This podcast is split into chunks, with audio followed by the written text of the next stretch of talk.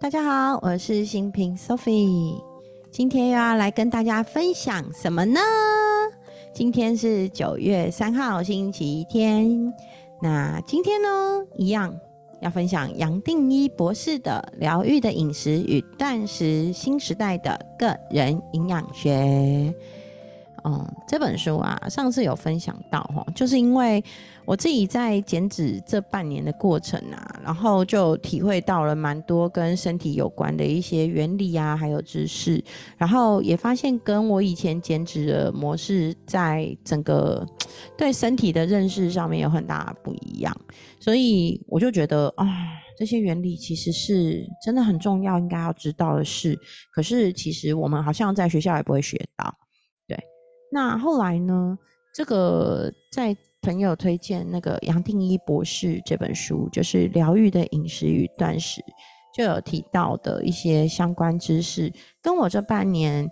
能够成功从七十四公斤瘦到目前五十五公斤，其实真的是一个有很大的关键。所以后来我就觉得，哎，这本书不错，哎，这本书蛮值得。在这个过程中，跟大家分享一些健康的身体原理，然后我们也可以更正视照顾身体这件事情。所以后来我就决定说，那哎，既然我的 podcast 要重出江湖，好久没录了，对不对？要再来录，那我就想要来分享这些好棒的知识啦。那今天要讲什么呢？今天要来讲胰岛素阻抗影响代谢和体质的关键。嗯，这是杨定一博士《疗愈的饮食与断食：新时代的个人营养学》这本书里面的第五个章节。那我觉得这本书蛮棒的，它就是每次都会是一个短短不长的章节，很适合我们在可能搭捷运啊，或是 上洗手间啊，反正就是那种碎片时间来看的书啦。那如果你觉得懒得看书，听我分享，我觉得喜欢的章节也是挺不赖的。对，好，那今天要来分享的就是胰岛素阻抗影响代谢和体质的关键。那上一次我们提到的那一章节是讲到过度加工食品去影响人类的那个脑啊，还有包含是身体呀和行为的一个过程。今天就来讲的是关于胰岛素阻抗这件事情。那呃，杨定一博士在书里面有提到，他说，如果关于饮食跟代谢要提到哪个观念最重要的话，杨博士会说是胰岛素。那他如果要说的更清楚一点的话，那就会是胰岛素阻抗这个概念。那嗯，很多人听到胰岛素会跟我一样，我都直接想到那就是血糖嘛。胰岛素感觉是要影响我们要怎么降低血糖的这个过程，可是其实胰岛素最主要的功能不只是降血糖，降血糖其实是一个附带的过程的结果。但是其实胰岛素最重要的功能呢，是当我们身体在吃东西吃完了以后，身体取得了一些营养，像是糖分啊，那我们身体会把这些营养要送到。各个不同的细胞去使用或储存的时候，是靠胰岛素去分泌运作的。那在这个过程里，降低血糖呢，只是胰岛素在运作过程中的一个顺带的结果。所以呢，当我们开始吃东西，吃进假设吃一碗饭好了，当我们开始吃饭，身体里的血糖会升高。血糖升高的时候呢，我们的胰脏。胰脏不是那个阿姨的先生胰脏哦，哈，是那个身体里的胰脏。我们的胰脏会开始分泌胰岛素。当胰岛素开始分泌的时候呢，它会推动身体去转换我们的营养啊、能量，这个很重要的一个推动的一个核心荷尔蒙。那当我们的胰岛素分泌的时候呢，不但身体会，就是肝脏就会把葡萄糖储存为肝糖。那脂肪组织呢，就会把葡萄糖储存为脂肪。那细胞呢，也会摄取出一些葡萄糖。所以呢，在胰岛素这件事情，它其实是影响我们吸收还有促进生长很重要的荷尔蒙。所以杨定一博士呢，他把胰岛素比喻成一把钥匙。什么钥匙呢？它是我们细胞大门的钥匙。当我们拥有了胰岛素这一把钥匙，我们就能把细胞的门打开，让细胞里面呢可以有外面的营养进到细胞里，那帮助我们的身体开始建立身体的组织。而且呢，如果今天营养太多了，就会转化成肝糖跟脂肪去储存起来。所以胰岛素是一把很重要的钥匙哦。那如果我们今天身体没有胰岛素了，缺乏胰岛素，那会怎么样呢？就好像身体吃进来的营养，想要回家，但是没有带钥匙，就进不了门。这样的状况最明显的会出现在一型糖尿病的患者身上。一型糖尿病的患者呢，他的身体缺乏了胰岛素这把钥匙，所以呢，他吃进去的营养成分进不了身体的细胞里。那这些一型糖尿病的患者，他们会变得很瘦，但是呢，他身体里的血糖很高。也就是说，他需要透透过外在的方式去注射胰岛素到身体里面。当胰岛素注射进去了，就好像身体拿到了细胞大门的钥匙了，所以我们吃进来的一些养分啊、糖分就会重新的进入到我们的细胞里面，那血糖就会下降。不过也因为这样，过去比较消瘦的一型糖尿病患者，他可能就会因为这样身体比较胖了起来。那说到了一型糖尿病，当然也要说到二型糖尿病哦。二型糖尿病的患者呢，他跟一型糖尿病最不一样的地方在于，他本身胰岛素的分泌是正常的，甚至他可能会分泌偏多。但是呢，身体啊最需要的养分的细胞，就算是最需要最需要养分的肌肉细胞，它都已经不再对胰岛素有反应了。那就很像是细胞啊，你拿很多的钥匙都开不了那个门。那开不了门呢？我们吃进去的营养，像是那些糖分进不去细胞里，会累积在哪里？就会累积在血液里。所以一天到晚血液的血糖呢，吃东西它就上升，血糖它就上升。那这个过程就是我们的身体细胞对胰岛素不去反应、不去作用的过程，它就叫做胰岛素阻抗。那血液里的血糖越来越多，越来越多，就会变成糖尿病。所以其实，呃，二型糖尿病患者其实大部分的人比较像是，如果吃太多太营养啊，那比较会像是二型糖尿病患者这种状态，就是我们的身体过度的被。刺激导致身体的胰岛素一直不停的分泌，一直不停的分泌，我们的细胞对胰岛素分泌已经没有任何的反应了，没有太多的反应，那血糖就会一直留在那个糖分就一直留在血液里，变成血糖一直很高。所以其实呃之前呢，杨定英博士有提到，我也经常有这个注意到，就是诶专家都会提醒说，一天要少量多餐呐，然后甚至吃到六餐呐，其实。杨定一博士在这本《疗愈的饮食与断食》这本书里面有提到，频繁的用餐对身体其实造成很大的刺激。什么刺激呢？第一个是我们的消化道没有时间好好休息，因为它一直在消化、消化吸收。可是呢，胰岛素也可能因为我们一吃东西它就分泌，一吃东西它就分泌，导致它整天都在分泌胰岛素。而我们的身体就会变成说，一直进食，身体一直充满了糖，也充满了胰岛素。那这个在医学里面还有一个专有名词，就叫做高胰岛素血症。所以，其实患有高胰岛素血症的患者，体重会上升，而且身体里面充满了糖跟脂肪，然后也对胰岛素不再做任何的反应。那它其实就是胰岛素、胰岛素阻抗的来开始，然后也会是代谢症候群啊，还有很多慢性病的开始。所以，其实胰岛素阻抗这五个字呢，基本上是所有我们想象得到后天会得到的慢性病的源头。那其实很关键。可是很多时候我们会在想，那我可以怎么做呢？我们到底可以怎么做，可以去？调整我们的身体，让身体不再有胰岛素阻抗。所以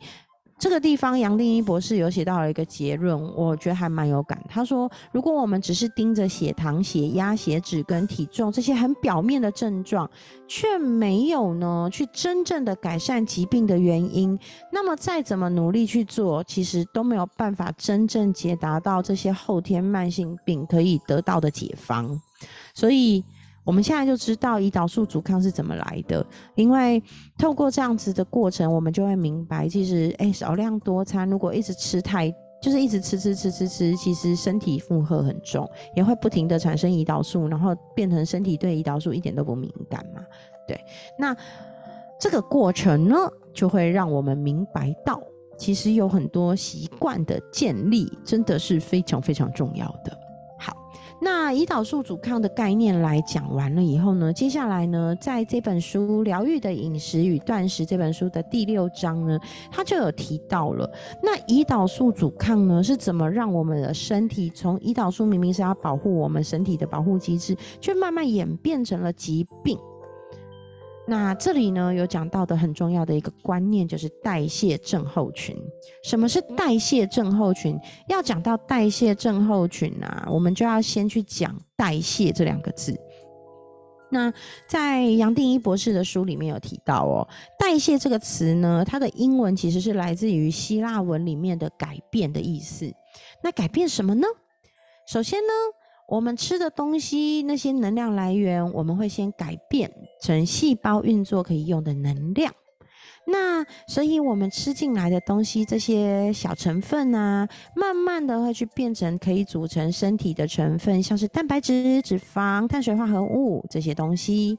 然后呢？代谢的过程，除了能够把我们刚刚说的变成细胞运作的能量，然后变成组成身体成分的蛋白质、脂肪跟碳水化合物之外，还有一些是我们吃进去的东西，当它已经转化光了，还有剩下一些废物的时候，会把代谢的废物排出。所以身体产生的所有生化反应，就是吃进食物以后产生的生化反应，都是代谢的一部分哦。那代谢它这两个字的本身其实不是疾病。但是是当我们用不正确的习惯、不正确的饮食去折腾我们的身体，它才会变成所谓的代谢症候群。那也就是说啦，我们人呐，大部分在刚出生的时候都是健康宝宝，很强壮，然后身体的代谢模式、代谢机转都是非常标准的运作模式。那在这个标准的运作模式之下，我们在后天的家庭里，可能爸爸妈妈给我们的吃的东西啦，甚至慢慢长大，我们接触到的一些世界上的各式各样的食物，我们自己有意识的去选择这些食物的过程，我们会让身体慢慢慢慢的走到我们自己的一个身体的一个状态，就是新陈代谢的设定点。那如果我们长期采用的是那种高碳水化合物、精致淀粉、高升糖、高脂肪、高热量，可是又没有膳食纤维的食物，或是吃了好多好多的过度加工食品，就会产生胰岛素阻抗啊，那就会让身体里的代谢变得异常，那它就会变成代谢症候群，可能就会变成有身体的慢性发炎啦。那这些都跟像是饮食习惯不正常、压力太大，或是哎。久坐都不动，有很大的关系喽。所以呢，在这个过程里，我们就要去认识到自己的身体，帮身体找到适合的、标准的、健康的饮食习惯跟模式，让我们的胰岛素重新回到一个健康的分泌状态，慢慢去产生我们身体会有的一些正常反应，那也就不会有慢性病的发生。那今天的分享呢，我们先从书上面的部分讲到这里。所以其实可以看到，胰岛素其实对于我们在身体的代谢有很大的关系哦。可是我们自己过去都不知道，对不对？那其实像我自己在今年二月一号开始接触这个减脂模式的时候，其实我也不知道。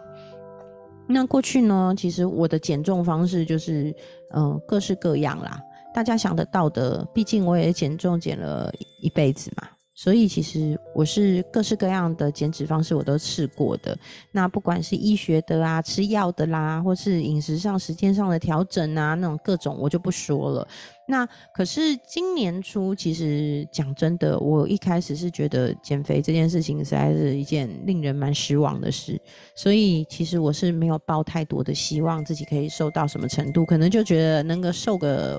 三公斤、五公斤已经很棒了。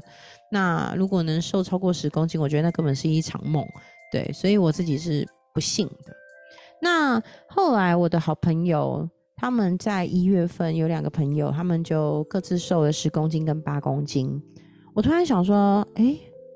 这好像是一个可以试试看的方法。所以当时呢，我想，好，那过去我都是孤军抗战嘛，就是网络上或是书上讲说怎么做可以瘦，我就试试看。那这一次找一个好像家教老师一样的教练陪我一起减重，好像也是一个不错的选择。那我要试试看吗？好吧，那就来试试看。所以我自己是用这样的方式，就开始了这一场身体实验吗？对，后来我就觉得很有趣了。嗯，身体健康这一门知识跟这一门学习，其实过去的我是没有学过的。我没有上过这种专业课程嘛，对不对？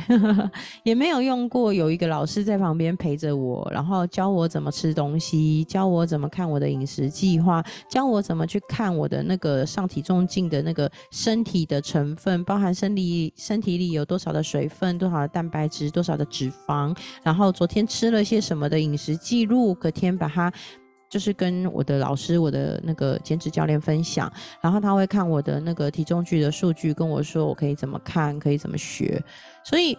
我觉得我这半年的时间比较像是找了一个身体的健康家教啦。那这个老师呢，这个兼职顾问、兼职教练，他就会陪着我去。就是好好的建立我自己的饮食习惯，然后教我看我的数据，教我看我自己可以怎么为自己的身体的习惯去累积好正确的知识，然后累积好正确的习惯，然后饮食上面让身体不再会有一些过度负担的过程。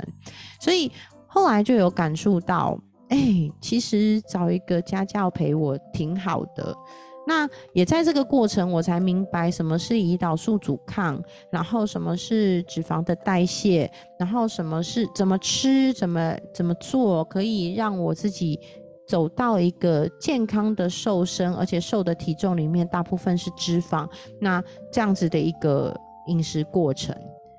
后来回头再看，我还蛮感谢这个过程。因为我以前都以为我是一个靠自己就可以做到的人，但其实有人的陪伴支持，然后有一个人告诉我正确的做法，其实是一件还蛮有安全感的事情诶，那当然数字就有得到很漂亮的呈现。那因为这样子的模式，我的教练陪着我嘛，所以在三个半月里，我就后来瘦了十八公斤，里面有十六公斤是脂肪。我也觉得，嗯。这个模式是带给我蛮大的帮助的啊！我终于不用再长期抗战了。大家应该很能体会那个肥胖的人看的那个遥遥无期的抗战时间，那种有点像是革命要十一次才能成功的那种过程有多痛苦。所以有一个家教老师陪我一起，这件事情带给我非常大、非常大的一个新的一个。新世界的改变，对呀，哇，有感而发，讲了一大堆，所以后来我就觉得，哎。看到杨定一博士这本书，我觉得有好多好棒的概念，真的需要被分享。诶，当我能够在这里跟大家分享的时候，也许也算是种种子的那个种子法则，把正确健康的知识透过 Podcast 或是 Facebook 粉丝专业的方式传送给大家，那我们就可以一起做很健康的人。对，所以。今天的分享呢，我就来讲胰岛素阻抗啦。其实简单说，胰岛素阻抗它反映的就是我们身体里长期营养过剩的状态。也就是说呢，如果我们总是在吃糖啊、吃高淀粉食物啊、吃过度加工食品啊，胰岛素自然就会一直升高啊。但是我们的身体。一直不停的升高，一直撑撑撑撑到一个地步，我们的身体就会开始弹性疲乏嘛，它就不再接受胰岛素的讯息，然后我们的身体体重就会变重，然后就会逐渐变成一些代谢症候群，像是高血压、高血糖、高血脂这样的状况。对，那其实。胰岛素过高，我们该怎么做可以让身体做新的调整呢？那我们就下一集来分享看看喽。因为我觉得这本书里面，它其实是还蛮有顺序的，在讲这些事情。那下一个章节会是透过饮食和生活调整去改变体质，改变身体的疾病和健康。我觉得这个也还蛮有趣的。那就下一集见喽。今天这一集也讲的蛮肉肉等了，希望胰岛素阻抗这么专业的东西不会让大家觉得昏昏欲睡，因为它真的是很重要的观念哦。好，那今天的分享就到这里，今天很开心，我又有录了 podcast 了，我有实现我的承诺，这个 podcast 没有又跟之前一样慢慢慢青草荒烟荒烟蔓草，诶，是这样用吗？对，好。OK，那今天的分享就到这里，我们下期见喽，拜拜。